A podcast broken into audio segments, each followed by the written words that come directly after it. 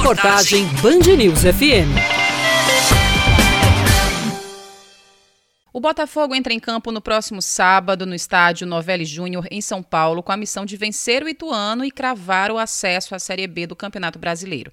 Os botafoguenses estão confiantes e, como o futebol costuma trazer em muitos casos o lado mais supersticioso dos torcedores apaixonados, tem muitos fãs do Belo fazendo as mais diversas promessas em troca dessa vitória. O jornalista Diego Rolim é um dos que esperam ansiosos pelo jogo de sábado. É, a expectativa é muito boa porque a gente vem numa crescente bem interessante no campeonato. O time que não encanta, mas também não sofre. A gente tem a melhor defesa desse campeonato. Eu acredito que a gente vá bem e a torcida está bem confiante para esse jogo de São Paulo. Ele conta que pretende mudar o visual caso o Belo vença. Se a gente subir, a promessa é que a gente vai platinar o cabelo. Tem uma turma querendo platinar o cabelo e eu sou da, da turma do bom dos platinados. Estarei com meu cabelo dourado para ver o Botafogo jogar a Série B. Já o professor de Química, Rondi Correia, promete fazer algo que o tempo não vai apagar. Pretendo aí tatuar a data do acesso se o Botafogo subir, que eu vi, eu já vi muito isso, é,